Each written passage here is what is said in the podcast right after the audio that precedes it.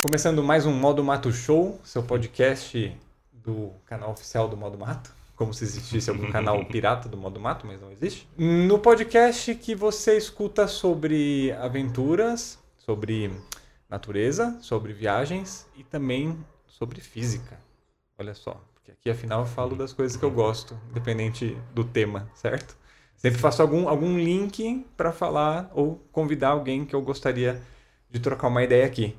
Beleza? E hoje a gente está recebendo o Rafael Paranhos, que é pós-doutorado em física, professor do Instituto Federal do campus de Catanduva, entusiasta da astronomia amadora e um ótimo churrasqueiro, que eu já tive É. o prazer de degustar. É isso aí, muito obrigado. Seja né? bem-vindo, Obrigado. Rafael Paranhos. Desde que eu conheci o Rafael, eu fiquei com isso na cabeça, porque nesse rolê que a gente se conheceu, eu escutava você falando sobre o fogo ali onde que a gente estava, Isso, isso. e aí eu, fiquei com isso na cabeça acho que umas duas semanas. Falei, cara, qual que é o link que eu consigo fazer para te trazer aqui para falar sobre física e universo e fogo e água? E aí deu um estalo que eu falei, cara, vamos falar dos quatro elementos da natureza. Afinal, a gente aqui, né, fala sobre viagem, natureza e tudo mais. Esse aqui vai ser o primeiro podcast, vamos dizer, uma, uma série especial, dividido em quatro episódios. Não divulgado semana a semana, mas em qua- quatro episódios, que a gente vai falar exatamente sobre os quatro elementos que, que existem na natureza. Isso. Existe, existe alguma controvérsia? São quatro ou mais? Ou quatro é o aceito? Ah, se a gente for ver historicamente, o- os quatro elementos são os mais aceitos, né? Mas a gente pode colocar o plasma como quinto elemento. Ou... Na verdade, a gente quebra um pouco essa ideia de elemento, né? Enquanto a escola da filosofia grega. Né? E a gente passa a ter mais a ideia de também estado da matéria. O plasma entra, entraria aí como um quinto, um, mais um possível estado da matéria, né? que complementaria esses quatro elementos básicos, né? Essa ideia de elementos da natureza é uma escola vem da, da escola filosófica mesmo, que a ciência se baseou muito nisso, mas conforme a gente vai tendo essa evolução, né, com a evolução da ciência ao longo da- de décadas, séculos e milênios aí, talvez, né, a gente tem essa um pouco de separação assim, Entendi. né? Não, não acredito que seja errado falar. Eu penso muito nas- no sentido de que o que, que é certo ou o que é errado, né? Assim, lógico que a gente segue umas li- linhas de pensamento, linhas de metodologias dentro da ciência, claro, e isso ajuda a definir o que, que a gente classifica como certo como errado na ciência. Mas eu gosto de sempre chamar atenção para que é uma evolução, né? Então, falar os quatro elementos, eu não posso considerar errado a, a partir do momento de que eu posso ter essa evolução para os estados da matéria e tudo mais, tal, Tá, né? entendi. Estado líquido, tal. Quer dizer, eu falei que entendi, mas já não tô entendendo. Tipo, dois minutos de programa eu já não tô brincando, mais ou menos. É, bom, então esse primeiro episódio aqui a gente vai falar sobre a Terra, Isso. certo? isso. Apesar de toda a nossa história ter começado com fogo e literalmente ao redor de uma fogueira, né? Uhum. No qual eu tava Contando viaja- histórias. contando histórias e viajando sobre a questão do Michael Faraday, que fez uma célebre palestra sobre a história química da vela, né, numa das palestras da Royal Society de Londres, numa palestra de Natal. A gente resolveu não começar com fogo, Uhum. né?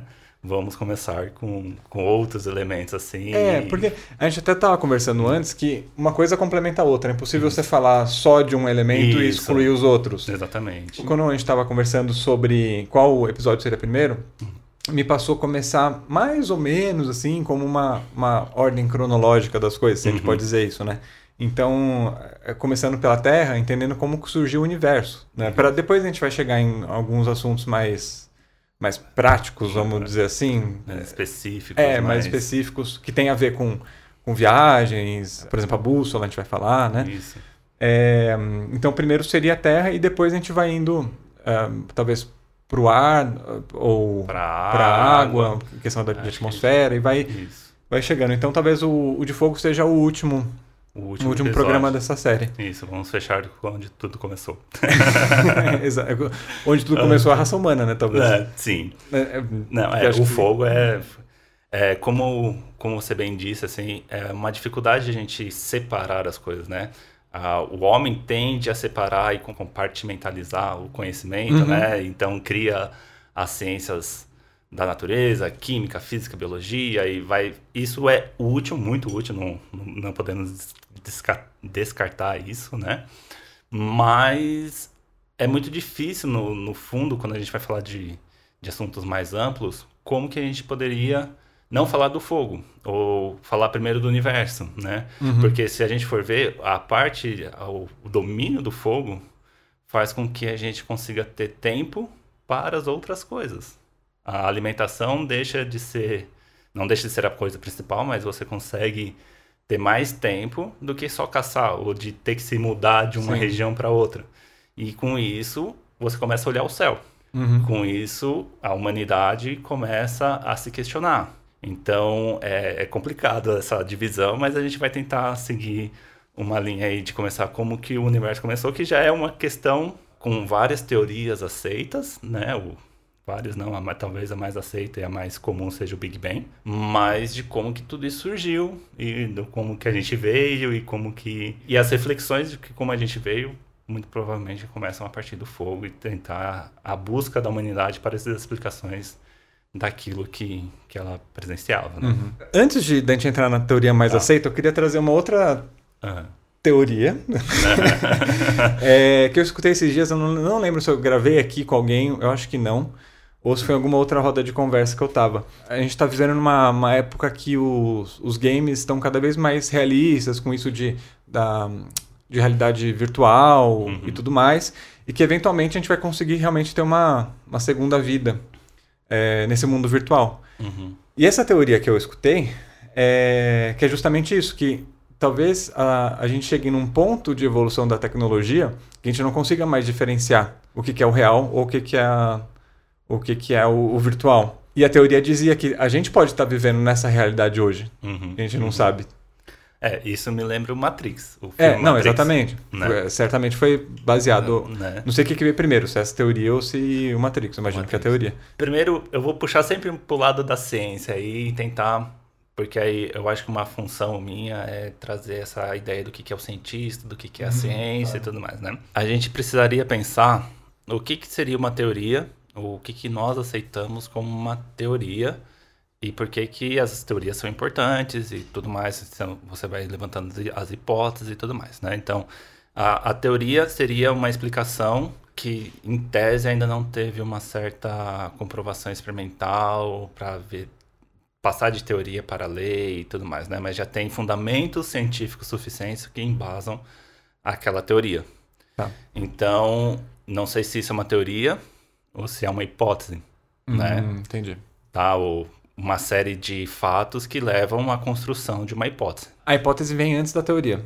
A hipótese Sim. é uma dúvida, por exemplo. Isso. Na verdade, a hipótese é uma, uma primeira resposta para sua dúvida. Você levantou a dúvida. Será que existe metaversos agora também, aproveitando uhum.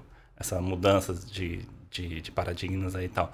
Uh, o que, que seria o metaverso? Qual que é a sua hipótese que você levanta para explicar esse metaverso, né? Ou essa questão tecnológica aí, né? Eu, particularmente, gosto muito do filme Matrix. E eu acho, às vezes, em viagens, assim, eu acho que tem a ver, sim. A gente pode estar. Tá, se a gente entender as percepções que os seres humanos têm do mundo, elas são pulsos elétricos e magnéticos, tá?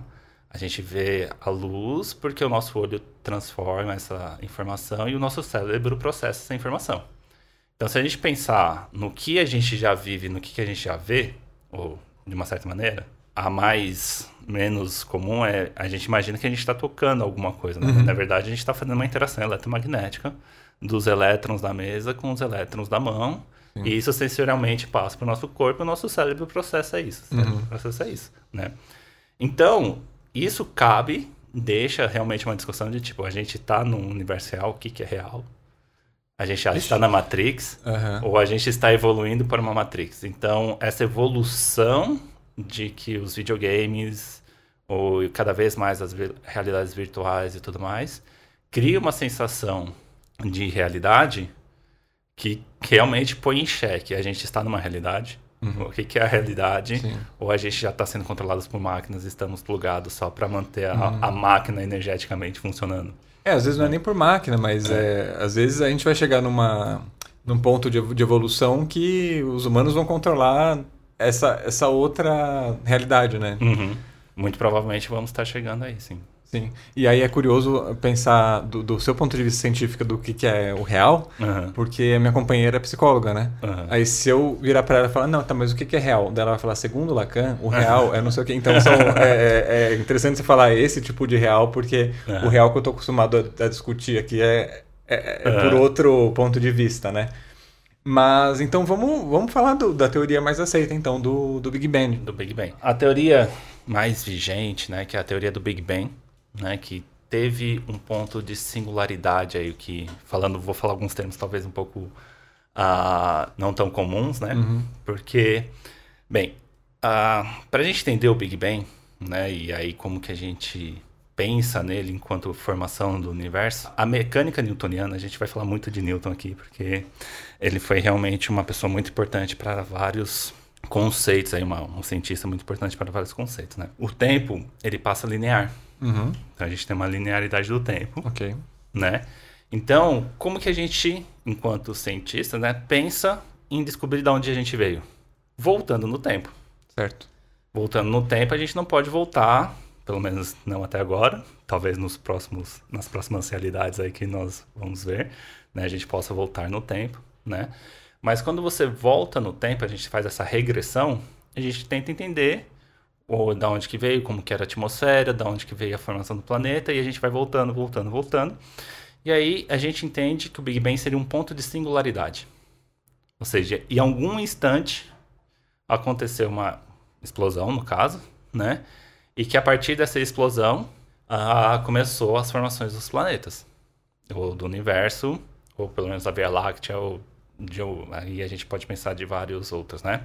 E também, assim, ah, essa teoria também é válida porque a gente continua os estudos na área de, a- da astronáutica, astronomia e tudo mais, e a gente consegue observar hoje em dia formações de estrelas, formações de planetas, Então, para entender como que a a Terra foi criada é a partir desse, desse tipo de observação. Exatamente. Então, a tecnologia, né, o, o, o Hubble, né, o telescópio, não o cientista, né? Uhum. E aí a gente começa a ter essa ideia, né, do quanto que essa galáxia, qual tal galáxia está acontecendo tal coisa, tem os buracos negros, as supernovas, tal.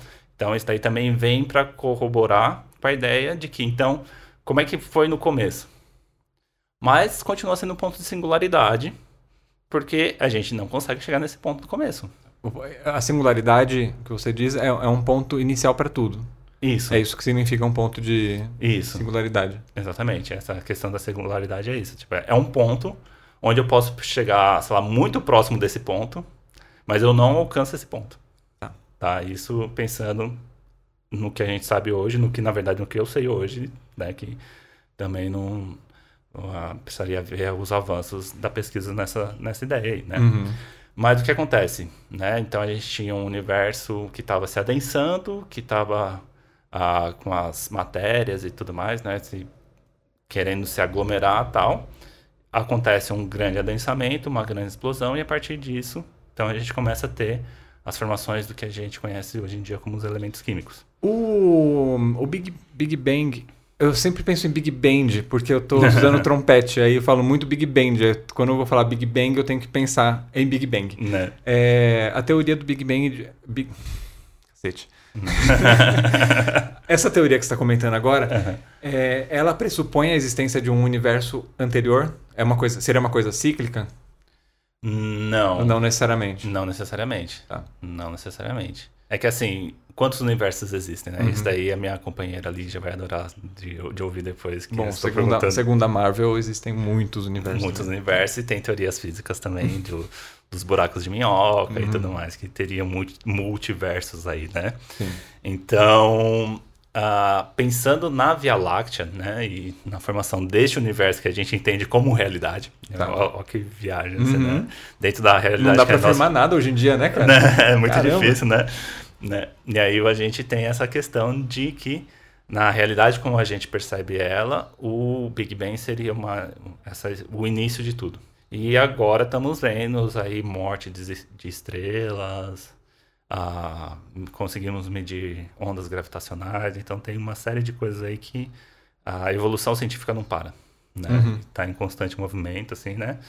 E aí a gente tem que pensar, ah, um, um, grande ponto que eu gosto de destacar é em que contexto histórico você está fazendo essa afirmação?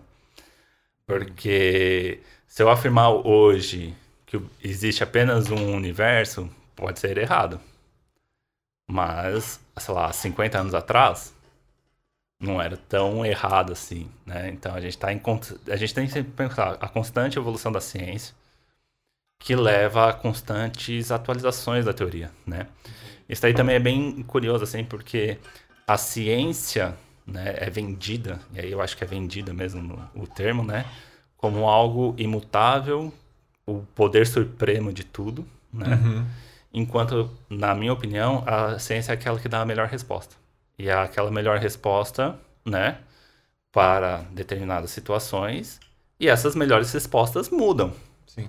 Só que tem que mudar segundo o critério científico, né? Já pensou, cara, se daqui 50 anos a gente realmente descobrir que a Terra é plana? Esse ponto não dá. então, por que, ponto... que a Terra é redonda? Por que, que os planetas são redondos? Então, os planetas são redondos, né? Eu até gosto de memes na internet que falam assim, ah, um, se você respondesse que a Terra era redonda nos anos 90, lá, anos 2000, o professor ia dar errado para você, porque na verdade a Terra é um geóide, né? Mas o que, que permite que a Terra, os planetas, né, sejam, até as estrelas mesmo, né, sejam com uma geometria esférica? Vamos tá. aproximar para uma geometria esférica aí. É a questão da massa. Por que, que alguns asteroides, ou outros corpos celestes, né, pequenos, não são esferas? Né? Uhum. Porque durante a formação e tal, a gente tem a lei da gravidade. Então, a, a, gravidade é um dos agentes que faz, então, com que uh, os corpos celestes sejam esféricos, aproximadamente esféricos ou não. Então, esta, essa parte da, de ser a Terra plana seria impossível, uhum. porque a Terra é muito maçuda, né? Uhum. Podemos dizer assim, tem uma massa muito grande, né? Tem forças internas, né? Que a, a gente está falando de matéria ferro, ferro fluido, né? Ferro fundido no núcleo, crosta terrestre, rochas e tudo mais, né? Então a gente está falando de uma matéria densa. E essa matéria densa ela tem que se organizar. O que que dá um dos fatores que dá essa organização é a força gravitacional. E a força gravitacional tende sempre a criar objetos esféricos do jeito que a gente está no espaço e tudo mais, né? Uhum. Então, a esfericidade tanto da Lua, quanto do, da Terra, de Marte, de Vênus, do Sol, né? O, essa aproximação esférica disso daí, vem por causa dessas forças, assim. São materiais densos que tende esse, a, o agrupamento deles, podemos dizer até que a mínima energia é uma esfera, né? A, a situação de que ela cria uma estabilidade e ela vai então se agrupar esfericamente. Aí. Entendi. Então a gente é, pode é, dizer algo do tipo que é, o formato esférico é um formato que onde você tem menos per perda de energia. Ah, sim. Eu não diria perda de energia, mas é o, o formato esférico é aquele que gastou-se menos energia para formar aquele daquela maneira e gasta-se ou não sei se gastar seria a, a, o termo correto, né? Mas para se manter. Então a gente tem também a manutenção, a gente tem um equilíbrio. A Terra não se desfaz. A gente está desfazendo a Terra por vários uhum. motivos, mas ela por si só não se desfaz. Né? Se não bater um, um asteroide, um meteoro, algo desse tipo, ela não vai se desfazer. Sim. E, é. Esse é um termo bem interessante também de falar que é, a gente vê as pessoas falando, ah, o mundo vai acabar. É, não. Cara, o mundo não vai acabar tão cedo. Não, não. A gente eventualmente vai acabar daqui um tempinho, mas o mundo mesmo vai continuar aí, cara. Não, não Os vai. fungos, principalmente, vão continuar, vão tomar conta. Aliás, uma indicação. Não. Você assistiu Fungos Fantástico? Eu assisti, muito legal. É muito foda, né? É muito legal. Se você não assistiu ainda, assiste, que é genial, cara. Fungos muito. agora moram no meu coração. né? É, é, genial mesmo. E até é engraçado você falar disso daí, né? Porque hoje mesmo eu tava dando uma aula sobre leis de Kepler e gravitação. Né? Leis de? Leis de Kepler. E né, depois a gente fala okay. um pouquinho dele aí, uhum. né, e de gravitação. E tem um simulador também, se eu posso. Eu posso dar várias dicas aqui. Claro, né? claro. Né? Tem um site da Universidade de Colorado, de Boulder, que é um PHET, né? Que são simulações em física. Tá. E aí, nessas simulações, eu estava tratando uma dessas simulações em sala de aula. E aí, o que, que aconteceria se eu dobrasse o tamanho do Sol? O que, que aconteceria se eu dobrasse o tamanho da Terra? Uhum. De massa, né? Tamanho não, desculpa. A massa da Terra, a massa do Sol. E aí, os alunos ficaram espantados de que se eu dobrar o tamanho do Sol como ele é hoje, a Terra ainda continua em órbita. A órbita dela muda, tem uma proximidade muito grande da Terra, né? Porque a órbita terrestre, todas as órbitas são elípticas, Uhum. né? As- a órbita terrestre é muito próxima de, uma, de um círculo, que a gente fala tecnicamente que é uma elipse de baixa excentri- excentricidade. Essa elipse muda, ela passa a ser uma elipse de maior excentricidade, mas a Terra continua em órbita. E aí eles falam assim, nossa, mas a Terra não ia colidir com o Sol tal, não sei o quê? Eu falei assim, não. E aí, mas ele falou assim, ah, mas a vida aqui já ia ter acabado muito antes. Aí eu falei assim, isso sim. Uma outra história, né? É, a vida aqui já tinha acabado muito antes, mesmo porque nessa simulação ele simula as forças gravitacionais. E como a gente está numa distância praticamente. A gente está numa órbita praticamente circular. Hum. Né? Então isso dá uma estabilidade também nas forças gravitacionais. Então a gente pode falar que a força gravitacional é sempre constante. A força de atração entre a, a Terra e o Sol é basicamente constante, né? Quando ela está elíptica, essa força gravitacional não é mais constante.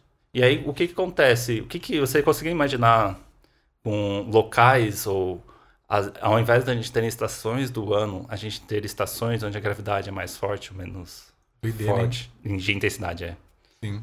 Que é o que aconteceria. A gente teria atrações de, opa, atrações diferentes que poderiam. Agora você imagina o seguinte, pra galera, galera da, da astrologia, e antes de, de alguém falar alguma coisa, eu quero conversar com alguma astróloga aqui também, pra, porque eu quero abrir diálogos aqui. A ideia de- Uhum, desse podcast claro. é abrir diálogos.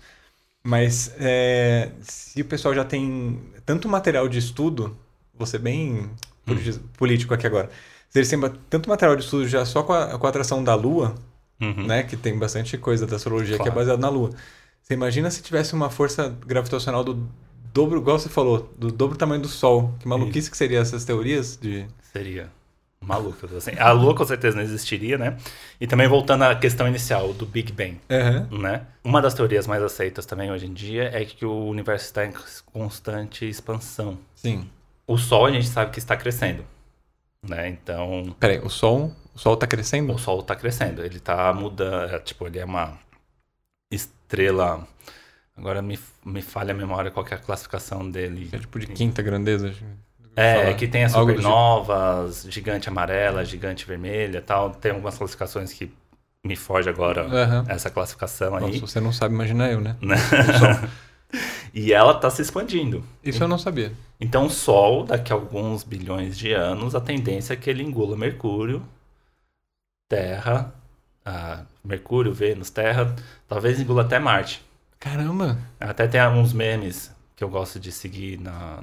Tem algumas. São pá- não são páginas, páginas Perfis de Instagram. É, perfis de ta- Instagram, assim, que Uhum. eles fazem uns memes científicos, assim. Que tipo, ah, é o Plutão dando risada daqui a alguns bilhões de anos. Ah, quem não é mais planeta Uhum. agora, né? Porque, Sim. assim, não vai existir mais planeta. Então, a evolução do universo, a evolução da Via Láctea, a evolução do nosso sistema solar, né? vamos, vamos pôr aqui na, Tá. no sistema solar, vai fazer com que o Sol dobre de massa. E isso a Terra vai começar a deixar de existir. Isso né? a gente tá falando de quanto tempo? Bilhões de anos. Bilhões. É, bilhões. Não vai ser na- nada muito próximo. Provavelmente Entendi. a gente vai estar extinto há muito Podia, mais tempo podia antes. ser mais rápido, né? Pra acelerar um É, processo mas- aí. Não, mas a gente É. vai se autodestruir, tá tudo certo. Em breve, né? Né? A Terra tem por volta de 4,5 bilhões de anos, é isso? Isso, também tem mais uma dica aí, é assistir o Cosmo com o Neil Ty- Grayson, que foi do... Grayson, Grayson, agora não sei, que é Uhum. o mais recente, Sim. né? A, a releitura lá. E eles têm os calendários. Ele faz como se fosse a evolução da Terra em um único calendário. Fala que a gente está em segundos desse calendário, né? A gente está, Sim. assim, a gente... A raça humana, enquanto a gente entende, né? Sem contar as... Talvez até as demais, as, os, o homem de Neandertal e Uhum. tudo mais, né? A gente está numa ínfimo de tempo. É. É, essa teoria dele é. Dele não, né? Mas essa teoria que ele mostra lá, visualmente muito, muito claro, é que se a gente pega ah, o tempo. Só da Terra, né? O do universo. Ele, Não, acho que é mais da Terra. é só da Terra, né? É. Se, por exemplo, se a criação da Terra fosse dia 1 de janeiro no primeiro segundo Isso. do ano, a, a raça humana estaria tipo, nos últimos segundos de dezembro para virar o ano, né? Exatamente. é, a gente estaria lá no finalzinho, em alguns segundos, assim. A gente É. estaria. Teria nascido com, enquanto raça humana em segundos, assim, Uhum. né?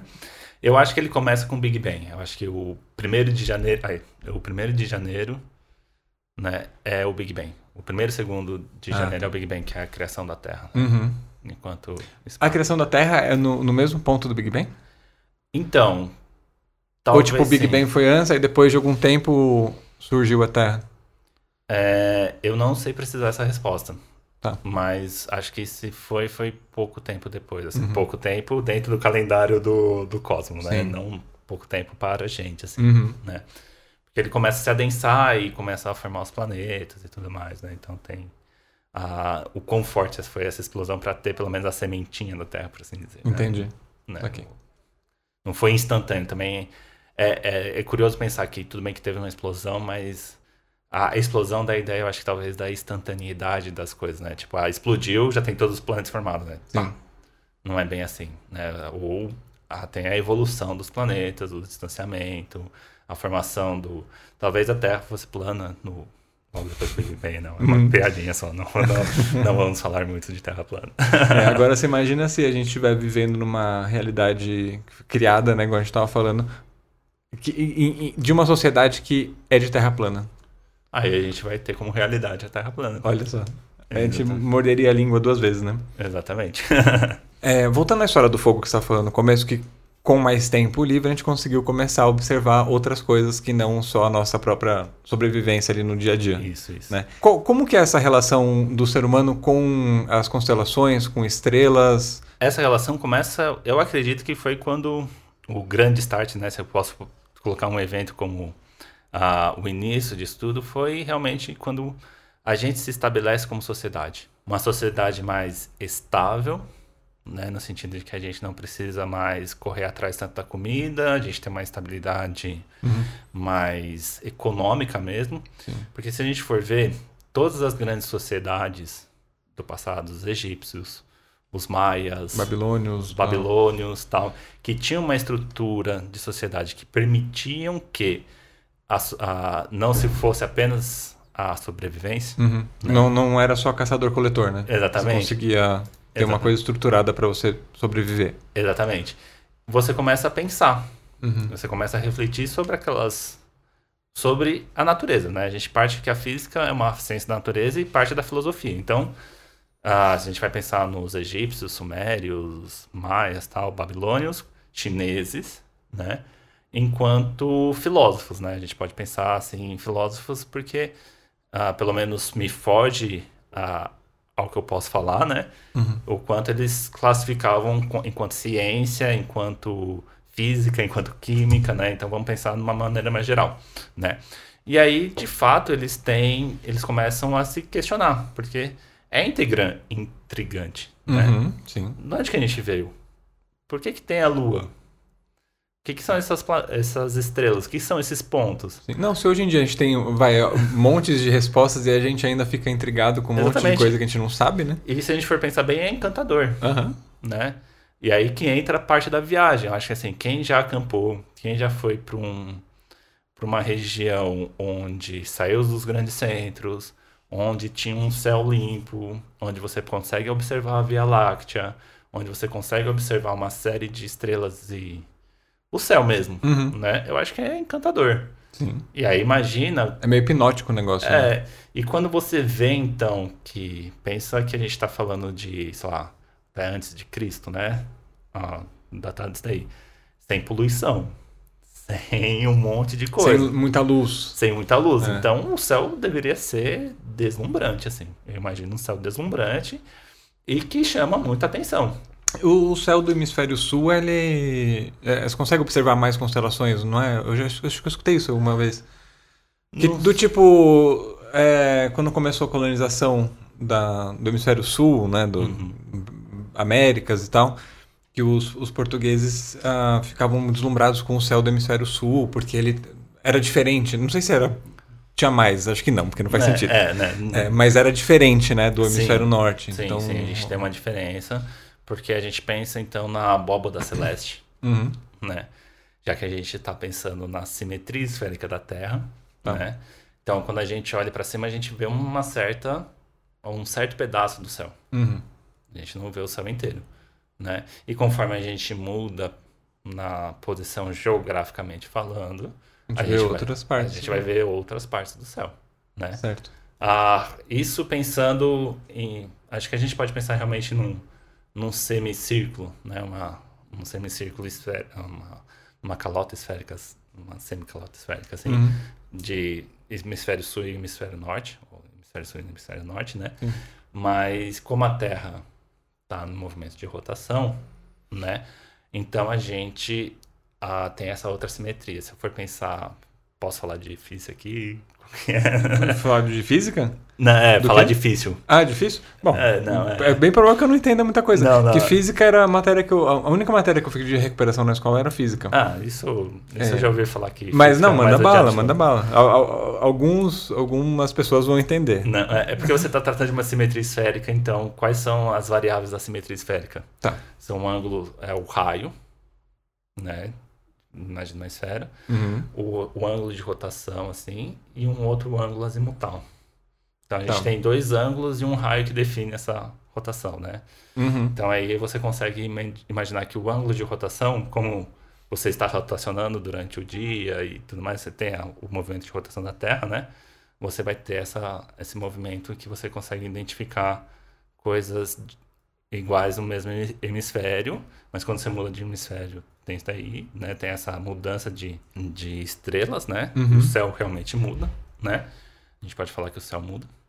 E também tem um movimento de transla- de translação da Terra em torno do Sol. Sim. Então a gente está vendo outras partes. Por isso que ah, às vezes o Mercúrio pode estar visível, às vezes Uhum. o Júpiter não está e tudo mais. A gente tem um céu diferente a cada dia da semana.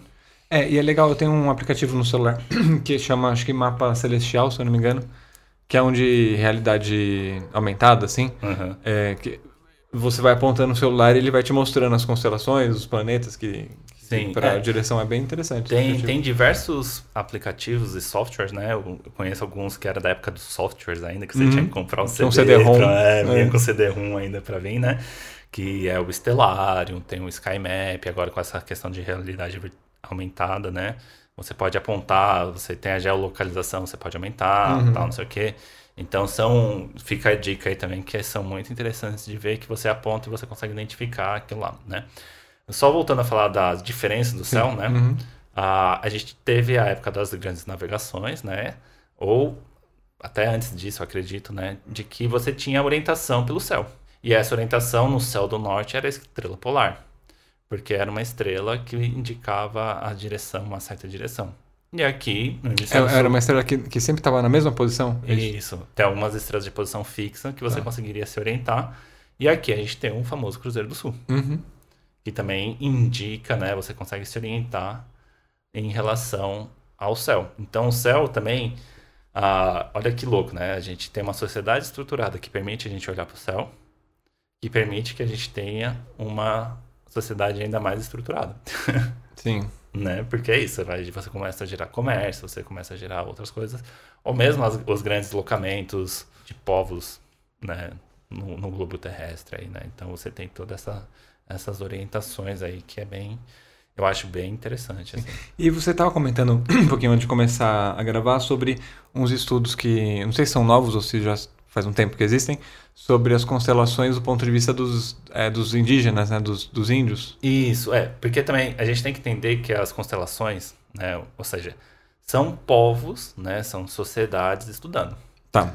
As estrelas são lá, não é que é uma verdade absoluta que aquela constelação é de escorpião, por exemplo. A, a gente Exato. que deu um significado para aquela formação de estrelas ali. É, a gente, Europa, né? Assim, a É, gente. é, a gente é o mais aceito. É, o mais aceito. Não, é. Eu acho que é só, só por chatice e pra Não, mas tá certo, tá certo. ressaltar isso, né? Porque os chineses, com certeza, eles tinham uma sociedade estruturada o suficiente para poder olhar para o céu e falar assim: ah, essa constelação é tal. É, é o horóscopo chinês, né? Deve É. ser baseado, é, o equivalente ao europeu, né? É, essa parte. Que daí aí- você tem o cachorro, você tem o, o, o, O rato. o rato, o coelho. É, esse, eu não sei muito de É, bom, mas imagino que deve ter a- alguma, alguma, alguma relação, relação, né? assim, né, de constelações. Os maias tinham. Uhum. E os índios brasileiros também tinham. Achar que índio brasileiro era só silvícolas e tal, não sei o que, é um grande erro, né? E aí, ah, eu tô tendo contato com, com outros professores dentro do Instituto Federal, né? Eu já tinha ouvido falar, tenho, eu tenho um livro em casa que fala sobre isso, né? De que os indígenas brasileiros também viam ah, o céu. Eles também se orientavam pelo céu e também davam explicações para o céu. Tanto que tem os deuses, né? Então, as, as primeiras grandes explicações são os deuses, né? As entidades da natureza que, de uma certa forma, controlam aquele fenômeno que a gente não sabe controlar, Sim. né?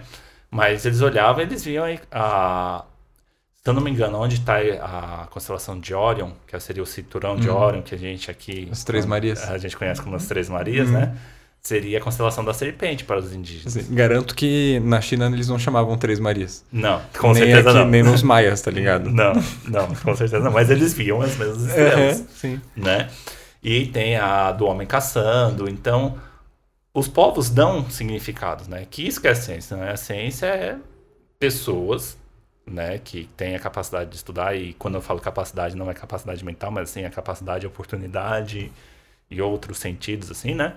De que olharam, então, para o céu e viram coisas e dão nome para aquilo. Porque Sim. a gente quer classificar, a gente quer entender. Uhum. A gente gosta de dar nome pras coisas, né? Exatamente, a gente quer entender aquilo, né? E aí, lógico que os índios brasileiros vêm da mesma coisa, vê- diferente dos maias, dos astecas, dos incas, né?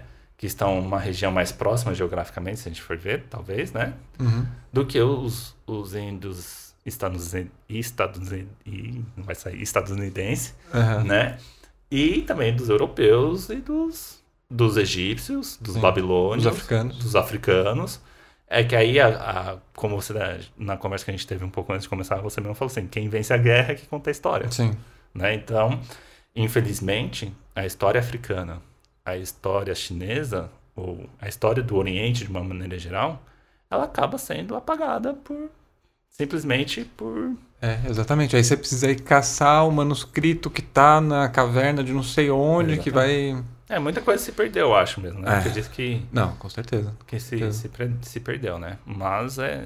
Então a gente não sabe a história, mas eles poderiam ter uma explicação muito mais. Eu, voltando, né? Não, não- vamos tentar não classificar como melhor ou pior. Uhum. Né? A gente Mas também sempre tem. Uma explicação diferente. É, uma explicação diferente. A gente sempre, sempre tende a falar que ah, porque o que eu conheço é melhor, né? Aham. né? Mas vamos tentar não falar assim. Eles tinham uma explicação que infelizmente se perdeu.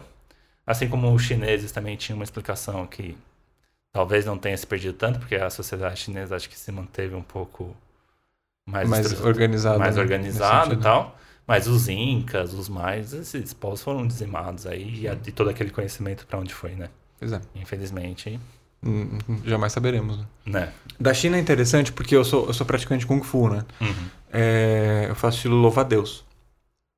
E você deve ter ouvido já falar nos templos Shaolin. Uhum. A importância do, do, do templo Shaolin, é, além de ser um, um templo budista, ter essa, essa correlação, é, é que eles eram grandes. é, não depósitos, nem bibliotecas, mas tipo. ele- eles concentravam muitos documentos de técnicas antigas. Era um, repo, era um repositor. É, um- repo- um- repo- Repositório. um repositório. Isso, essa palavra que eu estava É. procurando. Era um repositório de várias técnicas. Uhum. E aí, historicamente, até hoje, você consegue. Não consegue ter acesso, né? Mas existem lá é, que foram preservados Uhum. de 800, 900 anos, sabe? Atrás, né? É bem doido. É, e uma outra contribuição, acho que essencial para o nosso dia a dia hoje, é, veio ali da América Central. Eu, eu imagino, né? Que é o milho. Sim, é. O milho é a base da alimentação de, de vários povos, né? Sim. Historicamente é super importante. É, então, essa questão. E aí a gente entra novamente na questão do fogo, né? Sim. Milho com fogo, sabe o que que dá? Pipoca. E aí temos nosso amigo Krum. Cara, esse, esse eu acho que foi o melhor link que eu consegui fazer. ai, ai. Bom, não é da, do México, nem da Guatemala, nem de Honduras. É da Barra Funda, tá ligado? Os caras montaram uma fábrica lá, mano. Eles começaram fazendo. Deixa eu mostrar pra esta câmera aqui, ó. Olha que embalagem maravilhosa. Prática. Legal. O Caio e o João, eles começaram a fazer... Contar um pouco da história. Eu sempre falo a mesma, a mesma história, eu vou, vou contar outra, Outra vertente. Outra vertente da história, já que a gente tá falando, né? É. Sobre isso. Quando eles eram mais novos, né? Eles gostavam muito de pipoca. Tipo, um ia por causa do outro. Uhum. Assistir filme de tarde, eles gostavam muito de fazer pipoca. É, só que aí eles brigavam por aqueles peruás que ficavam no fundo da panela. Sei. Que não estourava direito, só um pouquinho. E aí eles começaram, coisa de moleque, começou a, a, tipo, vamos fazer a pipoca perfeita. E começaram a pensar sobre isso. E aí foi vendo, putz, ah, se deixa ela um tempo aqui, depois passa para lá e aí estoura em tal temperatura, a gente consegue controlar a expansão. Uhum. E eles transformaram isso num processo industrial. Olha só, eles fizeram ciência, ciência alimentícia. Exatamente, né? isso que eu falava. E aí eles até, cara, eles ganharam um prêmio na Inglaterra de inovação ah, com esse, com, com o Cocrum, com o projeto. É, você consegue mais informações sobre isso e onde comprar no Instagram deles, arroba Kukrum. É, a gente pode abrir aqui para degustar esta iguaria Opa. da zona, zona central de São Paulo. Paulo. Certo? certo? A gente abre aqui, dá uma, então uma é... chacalada ah, é. para usar a lei da gravidade para cair o tempero. Para entendi, entendi. Para dar uma uniformizada no tempero. É, exatamente. Bom, eu não preciso falar que ele é vegano, ele é 100% natural, eles fazem uhum. 100% das coisas que estão aqui dentro. E aí você fique, fique à vontade aí, ó. Vamos provar. Vamos provar. E aí ele tem esse nome porque quando você come ele faz cucrum na sua boca. Ah, é? Olha só. Visitem é, no Instagram, arroba cucrum, certo? Valeu pela parceria aí. Interessante, né? É, bem legal. No sabor de limão mesmo. É. Mas é interessante, só fazendo um link aí, o quanto que métodos científicos, né? O, o, a, que também às vezes é muito criticado, né? Por que, que a ciência tem tanta validade? Por que, que a ciência vende, né? É porque você consegue aplicar métodos que te dão resultados. Ah, mais científicos, ah, duramente falando, né? Tipo, ah, seguir o método hipotético dedutivo, de não sei o que, tal, não sei o que, mas na verdade você tem uma situação problema, uhum. você aplica ah, o que você sabe, você gera hipóteses você testa essas hipóteses e cria um produto. Sim. E aí você consegue replicar também. Acho que Exatamente. é uma, uma é. parte da, da, da ciência é você conseguir replicar esse experimento. Exatamente. Quer que seja em qualquer lugar, né? Isso. E também tem a parte da falsibilidade, mas a gente, depois a gente fala tá sobre tá isso aí. a gente estava falando de navegação, de constelações. É, acho que um outro avanço tecnológico também que foi muito importante foi a bússola. Sim, principalmente para os deslocamentos terrestres, né? Uhum. E é muito louco você pensar na bússola, né? Porque assim, a história do magnetismo, esse de fato, se, pelo menos o que apresenta pra gente, né? Se inicia na Grécia, onde se a, observou pela primeira vez, então, que rochas poderiam atrair ferro e tinha as magnetitas lá da região da magnésia e tal.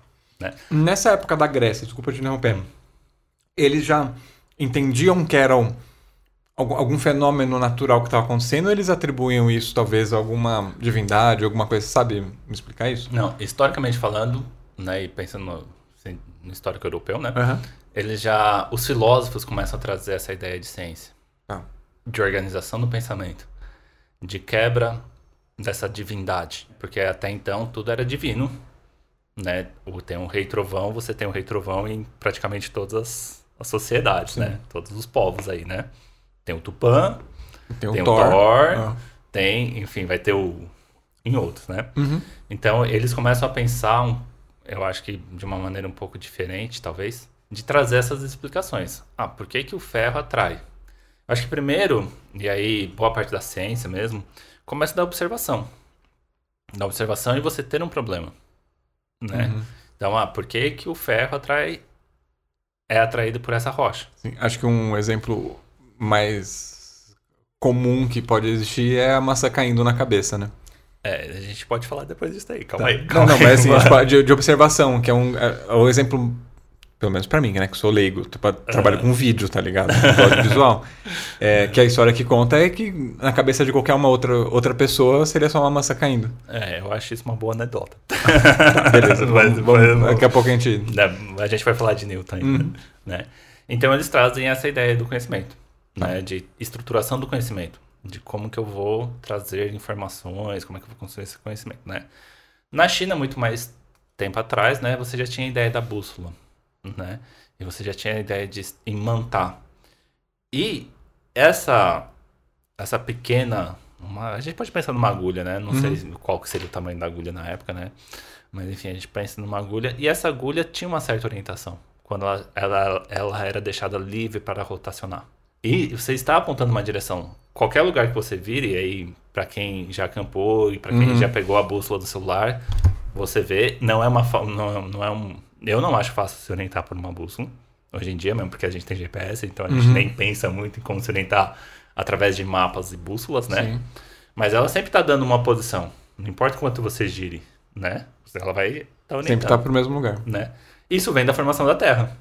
Isso vem depois de bilhões de anos, talvez, sei lá, quando do, do Big Bang, que o núcleo da Terra não é sólido. Ele é um núcleo denso de ferro, né? Mas é um núcleo mais uh, líquido, fluido.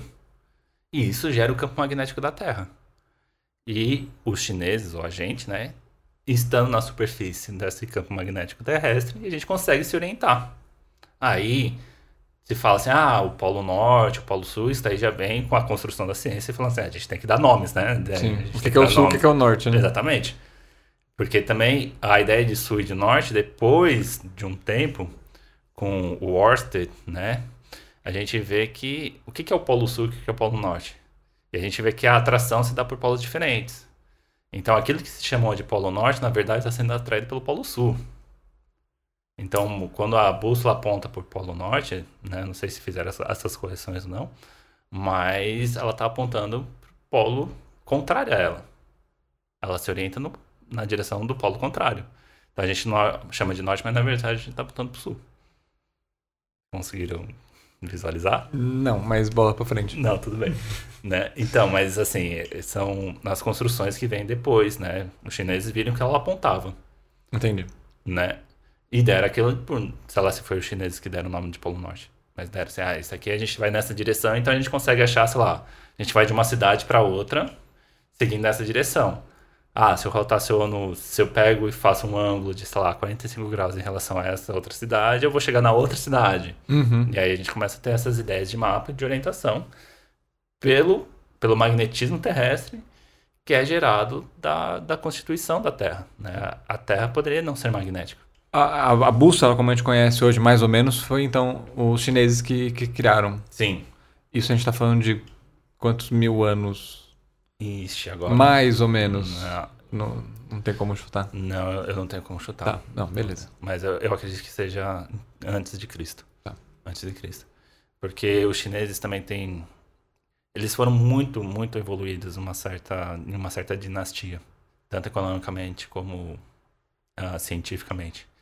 Então, eu lembro de um documentário que eu assisti, que eles já tinham sismógrafos na época. Mesmo? O sismógrafo consistia, consistia em algumas hastes, uma bola numa uma bola pesada, numa o que a gente chama de equilíbrio instável. Qualquer perturbaçãozinha, né, a bola cairia. Hum. E a direção para onde a bola cairia indicaria a direção do terremoto. Caraca, que loucura. E eles conseguiam mandar equipes, então, para ver o que tinha acontecido tal, não sei o quê. Foi de dinastia Ming, talvez? Talvez. Mas eu sei que, assim... E aí, também, nesse documentário, ele até fala por que que decai, então, essas dinastias, né? Ou, pelo menos, a ciência nessas dinastias. Porque se acreditava que o filho do astrônomo tinha que ser astrônomo né? Só que na verdade não, né? A gente tá uhum. hoje em dia que não é porque meu pai fez tal coisa que eu tenho que fazer tal coisa. Ou eu posso até fazer, mas se meu pai é um super jogador de futebol, não quer dizer que Sim. eu vou ser um super jogador de futebol. Eles achavam que um puta astrônomo, né? Poderia, o filho dele ou a, as gerações que viriam dele seriam putas astrônomos. Entendi. Mas na verdade, não. Então a ciência começa a decair na China, naquela época, um pouco por causa disso. Que eram pessoas erradas, é, pessoas em, em, em, em, funções erradas, assim. Exatamente. É, às vezes o filho de um puta astrônomo, ele era um ótimo agricultor, mas estava como astrônomo. Exatamente. E talvez isso, a, a Grécia evoluiu, né? Porque os grandes filósofos que estavam passando aquele conhecimento tinha o, a, o envolvimento econômico, né? Uhum. Mas não eram os filhos dele. Sim. Pelo menos eu não, eu não me lembro da história de, de ter, tipo assim, ah, o filho de Platão também foi um É, super filósofo. filósofo, porque. Não, não, na verdade Entendi. foram pessoas que reconheceram a autoridade de Platão ou de outro filósofo e seguiam eles e aprendiam com eles. Eram mais Então, alunos, né? Discípulos. e- Exatamente, os discípulos. Cara, mas é curioso pensar na China desse ponto de vista, né? Porque eles eram tão evoluídos, tão à frente do seu tempo, Aham. se a gente pode colocar dessa forma, e, e ter essa mentalidade de não conseguir sacar que o filho de, de alguém que faz bem uma coisa não pode não fazer tão bem essa Também. coisa, né? né? É curioso pensar isso, né? É, é por um lado, curioso. ele era mega evoluídos e por, por outro, não sei explicar. É, eu também não sei. Por isso que eu não tô julgando, eu só tô falando que é curioso. Não, é, não, mas é realmente é, é bem curioso, mas a gente tem que pensar também na- nas questões de. Talvez a, a A, questão. a política É, hierárquica. exatamente, porque a gente estava vivendo. Na gente, né? Como se eu tivesse vivido naquela época, talvez, né? Não sei. Mas enfim, né? a gente tem uma dinastia. Então o filho do rei ia ser rei. Sim. É, é, tá, ok. Entendeu? Pensando desse ponto de vista. Tinha essa. Uhum. Tinha que ter essa hierarquia. Não tinha essa mobilidade Um social. filho de um plebeu não poderia ser alguém importante em outro lugar, por exemplo. Exatamente. Um, na verdade, esse daí foi um dos motivos, né? A hierarquia ser, ter que ser respeitada, né? A- as castas, né? Puxando Uhum. pra Índia, assim, ter que ser respeitadas, é que foi um dos motivos. Depois teve o comércio, começa o comércio com a Europa. Aí começa, belicamente falando, nesse documentário aí, né? Eles falam que os europeus não sabiam tanto de navegação. Não era assim, né? Então eles, na verdade, trazem, pegam essa, essa ideia aí. Só que a China, por ser continental, né, um país enorme e tal, ela se aprofunda no, no tipo de navegação por rios, Hum, entendi. enquanto a Europa vai para o mar. Uhum. E isso faz com que também o império vá diminuindo. Todo império tem seu a A sua ascensão e o depois. A... É. né? Então, talvez tinha não tava na época de acabar e aí são soma de fatores, né? Sim. Aí começa a fome, aí começa outros fatores aí que vão e declinam o império, né? Sim. Mas o que eu queria chamar a atenção, né? E aí voltando para questões da, da física aí, né? Tipo, então a gente tem um, um núcleo terrestre que gera o magnetismo. A gente percebe que materiais ou rochas de- na superfície terrestre respondem a esse, a esse estímulo, né? Esse estímulo magnético aí e tal. E aí, a partir disso daí, então, a gente começa a querer entender mais sobre magnetismo também, né? A gente tem uma série de coisas aí que a gente quer entender, a gente quer se aprofundar, né? E queremos ver o que, que vai acontecer, o que, que não vai acontecer e tal. A, a explicação mais aceita para o magnetismo nos dias de hoje vem da mecânica quântica. Vixe, Maria. Ou Agora seja- a gente vai entrar numa área aqui. É, não, não vou aprofundar muito, mas assim, a- algo que começou antes de Cristo com os filósofos, a, a primeira observação, Uhum. a gente tem uma aplicação prática e importante para o fenômeno do magnetismo. Certo. Depois a gente vem, isso que eu tô pulando a parte em torno de 1700, que é Oster, Faraday e tudo mais, que trazem a teoria eletromagnética, né? A teoria magnética e a teoria eletromagnética, né? Tal.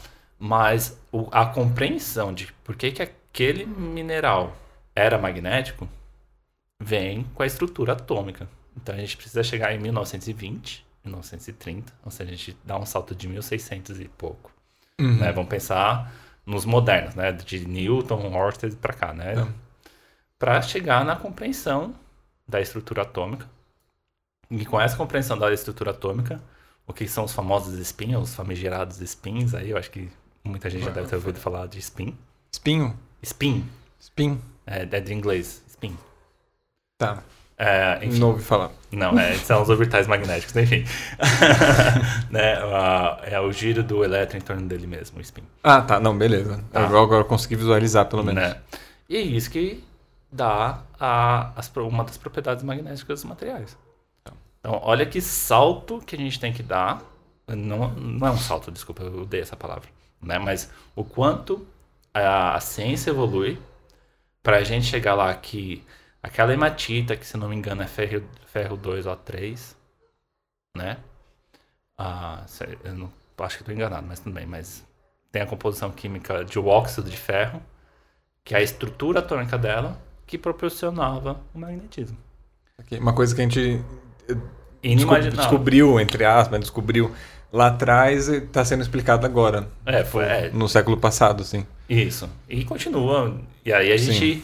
Vai evoluindo e tem cada vez mais ah, equipamentos e vai mudando o paradigma de pensamento e vai a sociedade vai demandando coisas mais mais tecnológicas mesmo. Acho que a gente está numa, numa, numa sociedade muito tecnológica, né? Sim. E aí essa tecnologia vai sendo demandada, essa tecnologia tem uma, uma via de mão dupla de enquanto, enquanto a ciência coopera com a criação de tecnologia, que a tecnologia cria com a- a- coopera com a criação e com a evolução da ciência, e assim a gente vai. Então, eu não vou falar muito de quântica aqui não, é só para... Você acha que no meio desse rolê todo aí de ciência e tecnologia, tem uma, uma variante que às vezes eu acho que é muito boa, às vezes eu acho que não é boa, que é o mercado?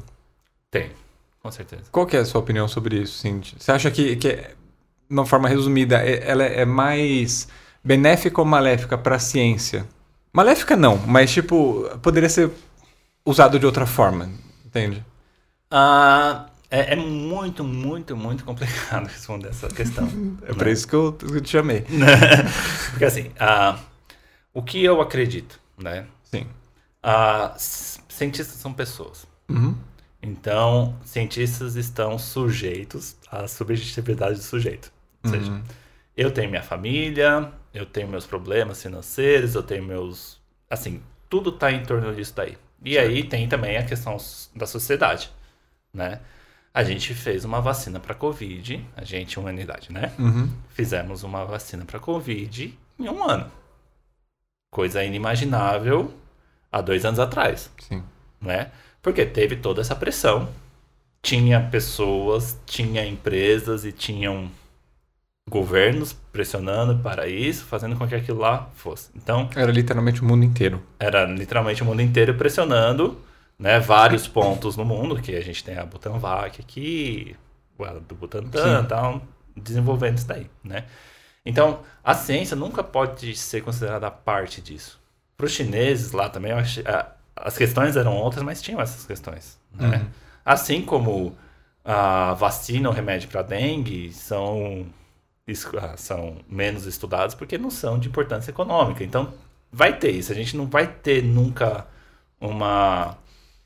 ah, como se safar dessa influência, né?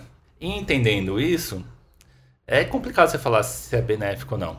Eu só sei que é, é essa demanda, né? E tem a questão que eu acho que é a questão mais grave de todas, que é a ética, né? Primeiro é, pensando filosoficamente, assim, quem que define o que é ético ou o que não é ético? Também a gente volta nessa ideia da sociedade. Sim. Porque essa sociedade, por muito. A gente viveu no Brasil, que até 1888, se não me engano, né? Acho que 89. é, a gente tinha escravatura. 88. 88, né?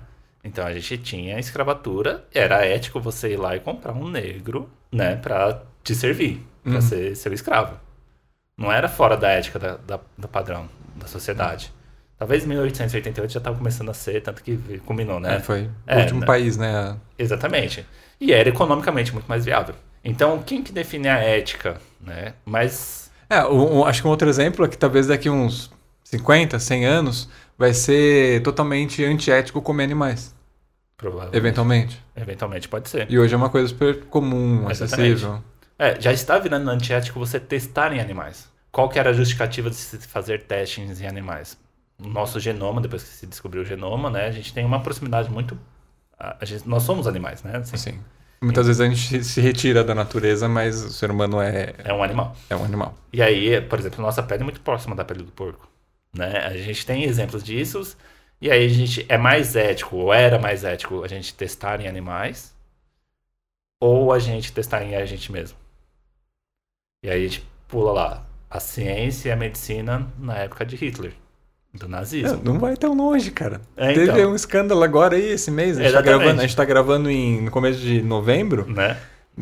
Mês passado teve um escândalo aí com uma, uma grande rede de, de planos de saúde que estava testando Em um o kit de Covid, entendeu? Exatamente. Então é muito complicado. Aham. E aí a ética, a, A gente tem um padrão de ética, acho que é, hoje em dia a gente tem, a gente tem uma concepção de ética muito boa. Em universidades públicas, você vê comitê de ética, as pesquisas têm que ser aprovadas. Aulas de ética, né? Aulas de ética e, assim, pensando nas pesquisas. Uhum. Pesquisas têm que ser aprovadas por esse comitê, porque se tem um arcabouço do que, que é ético, o que não é ético, o que pode fazer, o que não pode fazer. Uhum. Mas existem regimes ou existem pessoas antiéticas, que eu acho que aí, quando você tem noção da ética, você passa a ser antiético, né? Sim. Né? Não é um- uma pessoa aética, mas assim, uma pessoa Uhum. antiética, né? Ou então regimes que, como o nazismo, que fazem uma série de testes. Eu quero frisar no nazismo porque recentemente estava também palestrando na ciência na Semana Nacional lá, né? E aí eu fui ver ah, algumas discussões ainda em hoje, hoje em dia se seria ético a gente aproveitar resultados das ciências que foram feitos no campus de concentração. O homem, aí voltando na formação, né? A, a gente olha para a Lua, né? Voltando no tema universo, né? A gente olha para a Lua, a gente sabe que em 1960 e poucos a gente foi, os Estados Unidos foi lá, conseguiu conquistar a Lua, né? Por assim Uhum. dizer, né? Mas quem desenvolveu a ideia dos foguetes, ou grande parte dos foguetes, Hitler. foi nazismo, Hitler, foi né? o Van Braun com o O nazismo. V2, né? Exatamente. Uhum. Ou seja, um foguete desenvolvido pelo nazismo permitiu que os Estados Unidos, vencedor da guerra e reescrevendo essa história, Sim, chegasse até a Lua. Chegasse até a Lua. Além disso, fazer um desenho animado, que aquele foguetinho de desenho animado, que era Aham. no formato do V2, né? É, exatamente. Qualquer desenho, pica-pau, perna longa, que tinha um, um foguete, um marciano chegava no formato do V2. Do... É, exatamente. Entendeu? Então, é muito, compli- é muito complicado se a gente tocar nessa parte de ética. Eu acho que encaminha-se para uma, uma ética maior. Uhum. Mas isso aí também a gente tem que entender que a nossa sociedade, o que, que a nossa sociedade, né, de uma maneira geral ou menores, considera como ético ou antiético. Entendi. Bom, a gente É. deu uma desvirtuada aqui, mas foi interessante se...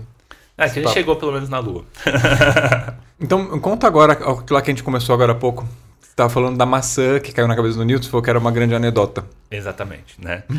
Qual que é o bastidor dessa história? Não, ah, os bastidores, assim, eu também não sei de fato. Eu só sei que a história da maçã caindo é uma grande anedota.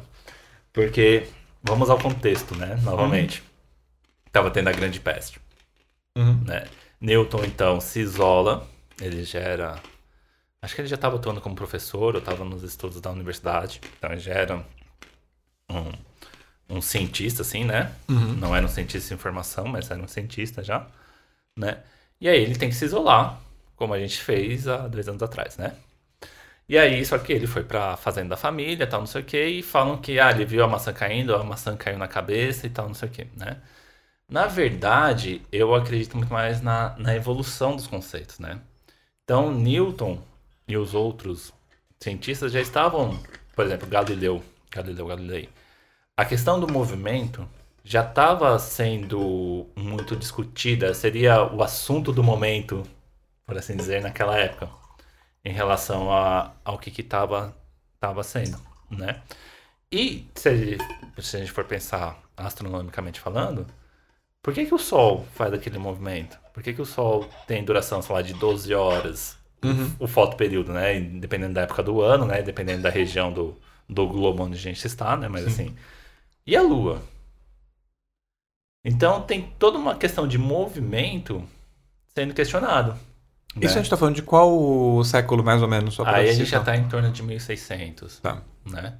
Que Newton vem, vem com essa ideia em torno de 1600, Uhum. né? formula suas teorias, né? E não só isso, Newton é muito conhecido pela mecânica, mas pouco conhecido pela ótica. Então, ele também teve grandes contribuições em relação à ótica. Então ele era um cientista que estava explorando o mundo e explorando as questões da época, né? Como ele teve que se isolar, ele teve tempo livre, né? Uhum, uhum. para se dedicar aos seus estudos, ele não estava preocupado com outras coisas, entre aspas, né? Não sei qual eram as preocupações de Newton, né? Sim. Mas é isso, então ele teve esse tempo. Então, conta-se essa história da anedota da maçã, porque é caindo, né? Então tem a ideia de ser uma atração gravitacional. Mas na verdade, Newton estava olhando para tudo. Ele falou assim: mas por que, que os- o, a, a Terra dá realmente a volta em torno do Sol? Né? Qual, da onde vem essa órbita, né? Uhum. E aí A gente pensa novamente na tecnologia lá da, das, dos telescópios galileanos, né? Então, foi uma grande evolução ter uma luneta galileana, que permitiu trazer mais e mais informações sobre os movimentos celestes e tal. E aí ele acaba formulando, né, primeiras leis da mecânica, né, que são a, a lei da inércia, a segunda lei que muita gente conhece como força igual a massa vezes aceleração, que eu não gosto muito dessa definição, mas para o escopo de ensino médio é ok, uhum. né? E depois vem a, as questões da ação e reação. Dando continuidade a isso, Newton desenvolve o cálculo, no, o cálculo como a gente conhece hoje, quem faz engenharia ou ciência da natureza, quem, quem faz disciplinas de matemática, principalmente na, na faculdade, na universidade, tem um contato maior, né? Hum. Esse cálculo integral e diferencial que a gente chama. Ele, ele desenvolve, ele e Leibniz concomitantemente, né, e separadamente, ele desenvolve esse cálculo aí, então ele traz várias e várias contribuições pensando na astronomia, pensando em olhar para o céu, né? O que, que ele traz de contribuição? A lei da gravitação universal. Ah, do jeito que ela é explícita no, nos livros, a gente sempre tem que fazer essas considerações aí, né? Mas ela rege ah, as atrações gravitacionais em relação a todos os corpos celestes. Só não falando de equação, mas essa a, a força gravitacional, né? Ela é inversamente proporcional ao quadrado da distância. Ok. né? Beleza? Ou seja, quanto mais distante, menor a força. Tá. Tá, é isso que quer dizer. Quanto maior a distância, menor essa força de atração gravitacional. Uhum. Né? Tá bom. E também é proporcional às massas. Então, conforme maior a massa, né, entre os dois corpos, são sempre. É uma interação. Tenho, tenho dois corpos interagindo. Entendi. Tá? Primeiro ponto. Eu tenho dois corpos interagindo e tenho proporcional a essa massa, então quanto maior as massas, maior é a força. Quanto menor é a, a maior é a distância, menor é essa força. Entendi. Né? Eu estou imaginando uma fração aqui. né? Então, ele propõe essa, essa lei, né? Depois Cavendish, né? que tem, uma, tem até o um laboratório em Cambridge até os dias de hoje, né? o laboratório de Cavendish, vem e traz essa proporcionalidade, a constante gesão lá, tal, não sei o quê. Mas isso contribui enormemente para o desenvolvimento da astronomia, da astronáutica. E porque ele começa a falar, por que, que as órbitas são elípticas, né? Ou por que que, o que que dá essas órbitas, né? Então vem Kepler, juntamente com, juntamente eu digo, falando, uh, utilizando as teorias de Newton, né? E outras informações, né? Uh, é interessante que Kepler nunca fez uma observação. Ele realmente foi um cientista que a gente chama hoje em dia teórico, que pegou as, as observações de Tycho Brahe e transformou isso em leis e em observação de regularidades do céu. Né? Então a gente começa a ver algumas regularidades do céu. A força, a, a força gravitacional, né, a lei universal da gravitação, explica as marés. Explica por que, que a Lua não cai na Terra. Né? Ou porque ela não vai embora. Ou porque ela não vai embora. E também eu lembrei agora da aula de hoje que a gente estava fazendo exatamente isso. Tem condições que a Lua iria embora. Tem condições que a Lua colidiria com a Terra. Uhum. Tem condições que a Terra sairia também do. se, da órbita da... Do órbita do Sol. Sim. Né? Então são condições muito intrínsecas, assim, muito interligadas, né? Que Newton, Kepler, né, trazem Galileu, né? Newton, Kepler e algumas a, a, alguns outros cientistas aí. Eu tô falando de um compilado não uhum. muito seguidinho assim, né? E traz essa ideia, então, do que, que seria essa órbita. Então, do que seria essa órbita e das interações entre os planetas. Entendi. Tanto que é uma lei que, assim, é aplicada, assim, é uma lei mesmo, né? Assim, a gente não teve variações. Claro que depois vem Einstein, né, e faz Einstein talvez foi o grande, entre aspas, corretor de Newton aí, que complementou a sua teoria. Né? De Einstein vem para complementar as teorias de Newton com a relatividade, relatividade restrita e tal. E aí a gente passa a ter o espaço-tempo, quebra essa, essa noção de tempo linear, passa a ser o tempo passa a ser tratado não, não apenas como linear, mas como uma variável, mas enfim, é essa ideia de Newton que a gente tem. Mas essa anedota, a gente aprende na faculdade de física que isso daí é uma anedota, assim, é só para contar uma historinha, uhum. né? Mas na verdade não, não caiu maçã nenhuma, não. Foi... O que me deixa muito depressivo é pensar que numa pandemia ele estava em quarentena e chegou a essas Sim. teorias todas. E no máximo que eu fiz foi instalar Counter-Strike e voltar a jogar Counter-Strike. Essa foi minha contribuição para a humanidade. né? Né? Bom, enfim, Enfim. cada um tem o que merece, não é mesmo? É, mas ele também estava inserido numa sociedade que não tinha Counter-Strike, né? É, verdade. Mas ele podia, sei lá, fazer qualquer outra coisa que. Né? Poderia plantar maçãs. É, é, é, exatamente. Ele se- podia fazer vinho de maçã e É, ficar vinagre. todo. É, vinagre, sei lá. Exatamente. Muito bom. E, e você, o que, que você fez na, na sua quarentena? Você se sentia inteligente, né? Tenho certeza que você se sentia inteligente. Aí nesse papo que você fala, é, não sei muita coisa da vida, do universo e tudo É. mais. É, na verdade, a, a sabedoria do universo está em constante evolução, né? É, Estamos sempre sabendo um pouquinho mais sobre o universo e É. tudo mais. Uma coisa que é muito sábia de se fazer é dar um like nesse vídeo aqui, ó. Curtir e mandar para seus amigos É. que eventualmente vão se interessar pelo tema, de entender um pouco mais sobre o que falamos hoje. Beleza? Ah, para finalizar, é, eu queria te pedir uma indicação, que isso eu peço para todo mundo, mas uma indicação de absolutamente qualquer coisa. Pode ser um tipo de maçã que você está gostando, uma qualidade de banana, um livro, uma série, uma filosofia, um pensamento, uma marca de tênis, um lugar que você visitou. Pode ser qualquer coisa, alguma coisa que você está curtindo assim agora, Hum. nesses últimos tempos. Bem, ah, então eu vou fazer. Posso, pode ser duas ou tem que ser uma Pode, só? não, pode ser duas. Pode ser duas, então tá bom. Ah, primeiro, eu vou indicar então que todos assistam dois documentários do Netflix. Uhum. O primeiro é o Cosmos. Tá no Netflix?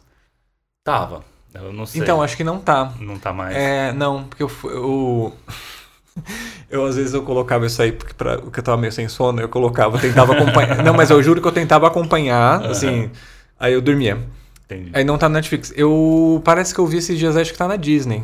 Ah, Se pá, tá na Disney Plus, que é da NetGeo, né? é, tava. É, acho que tá na Disney Plus. Tá. Mas enfim, é, É, e também, esse eu verifiquei essa semana, tem a Terra é Plana, da Netflix. da Netflix. Ah, eu vi que, é que eles chamam os terraplanistas pra fazer uns experimentos. É, na verdade, é os Terras Plan... eles é um documentário, Uhum. né, que acompanha uma, uma jornada dos terraplanistas tentando provar que a Terra é plana. É muito bom, é muito bom esse documentário. É muito bom é muito porque bom mesmo. eles são, entre aspas, sarc... não sei se chega a ser sarcásticos assim, mas eles mostram a linha de pensamento dos terraplanistas. E acho que aí eles mostram respeitosamente Uhum. a linha de pensamento dos terraplanistas, né? Ah, por que, que eles acham que aquilo lá é verdade? Uhum. É interessante que eles tentam, tentam não, eles aplicam métodos científicos para provar que a Terra é plana, Sim. refazem vários experimentos que comprovam que a Terra é redonda e provam que a Terra é redonda. É, E aí falam que o equipamento tá quebrado, É, falam uma série de coisas. É, eu não senti que sar- sarcasmo. Não, também não. eu acho que não, não senti. É, eu, eu senti mais do tipo, cara, vamos lá, vamos tentar provar realmente. Vamos Não. ver se vocês estão certos, tá ligado? Exatamente. Vamos, vamos levar a sério o negócio aqui. É, vamos, vamos dar voz a vocês. É, Porque é. também o que me ficou muito marcado é que são pessoas que não têm voz. Uhum. e procuram nichos onde a voz dela pode ser ouvida. Mas é exatamente isso que aconteceu e tá acontecendo, né? E mas isso é um fator do sujeito, não um fator da ciência, Sim, exatamente. entendeu? Aham. E por último, então, um lugar que eu visitei recentemente com a minha esposa que eu achei maravilhoso. Guarulhos. Foi- Guarulhos não, a gente não Ah, você é o visita, primeiro guarulhense que tá, É, tá é. participando aqui. Olha aqui, ó. Tamo junto. né? Apesar de ter nascido em São Paulo, sou guarulhense de Ah, coração. não. É. Né? Isso aí é, é um estado do espírito. É, mas não, é que eu sempre vivi em Guarulhos, só. Mas enfim, Sim. tirando Guarulhos de, Hum. de lado, né? É. É o Parque Nacional de Itatiaia. Sim, é, é muito bom lá. É um é lugar fantástico. muito, muito legal. Muito legal. Fez que trilha lá? Fez o. fez o quê? Então, a gente fez três dias de parte alta e um dia da parte baixa. Uhum. Né? A parte baixa é onde fica de fato o centro de visitantes e tudo mais. Mas assim, maravilhoso. Maravilhoso. A gente foi num final de semana péssimo no sentido de que o tempo, o cli- o clima, só choveu, era névoa, era tudo, mas mesmo assim é um lugar bem encantador. Eu acho que vale a pena. É, visita. é eu, eu tenho refletido muito sobre isso. O que que é um clima péssimo, sabe? É, então, Porque tudo faz parte. exatamente. E aí você acaba descobrindo outras sutilezas do ambiente, Uhum. de você mesmo. E tipo, Exatamente. putz, tá chovendo? Tá, mas me molhei. É Ah, daí, né? que problemão. Né, nossa, Entendeu? velho.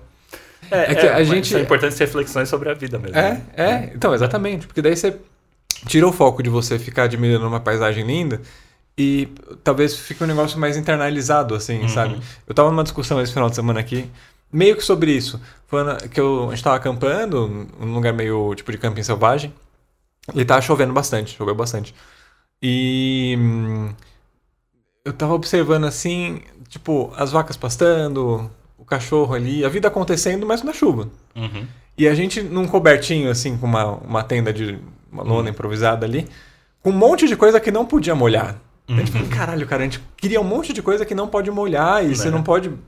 Sei lá, uma, uma besteira, eu não cheguei a nenhuma conclusão. É, você não Sobre pode isso- pôr pra viver, né? É, mas, é, enfim, às vezes quando não tá um ambiente é, com um tempo chuvoso, Né? nublado e tal, você acaba indo pra outros lugares também, que são experiências diferentes, né? Exatamente, são desafios mesmo. Você É. se, se propõe a, a vezes- desafiar o, o- desafiar o, o tempo chuvoso, né? Às vezes é, é, esse tipo de situação acaba ligando a gente mais ao nosso ancestral do que a um dia bonito, Ah, isso com certeza. sabe? Falar, putz, como que os caras passavam esse tipo de situação aqui? Exatamente. Mas enfim. o perrengue que eram. É. E também eu aproveito, então, agora já que você convidou aí, eu também faço o convite, É. né? De a gente combinar um dia de ir para acampar e fazer observações astronômicas. Cara, vai ser genial. Vai Né? ser genial, porque daí a gente consegue fazer um vídeo regular pro canal e Uhum. você mostrando as coisas e eu pentelhando com um milhão de perguntas. Exatamente, acho que vai ser ótimo. E se você estiver só escutando esse podcast, que está disponível também nas plataformas, nos melhores players de podcast da, Hum. da podosfera brasileira, saiba que a gente tem o... A gente, eu tô com mania de falar gente, mas sou só eu no canal. Né? A gente, talvez eu e a Laris, Né? não sei. Enfim, tô entendendo como uma empresa já, um grande empreendimento. É, nós temos, então, outros vídeos no canal, que aí lá mostro mais as viagens e outros tipos de conteúdo. Tá certo? Então, se você tiver curiosidade, é youtube.com.br modo mato. Beleza, então. Rafael, muito obrigado pela, Eu que agradeço. pela paciência. Imagina, foi um prazer estar aqui. E a gente vai vir gravar mais vezes aí. Vamos falar bastante sobre ciência. Tá Vamos falar certo. muito sobre o mato. Beleza.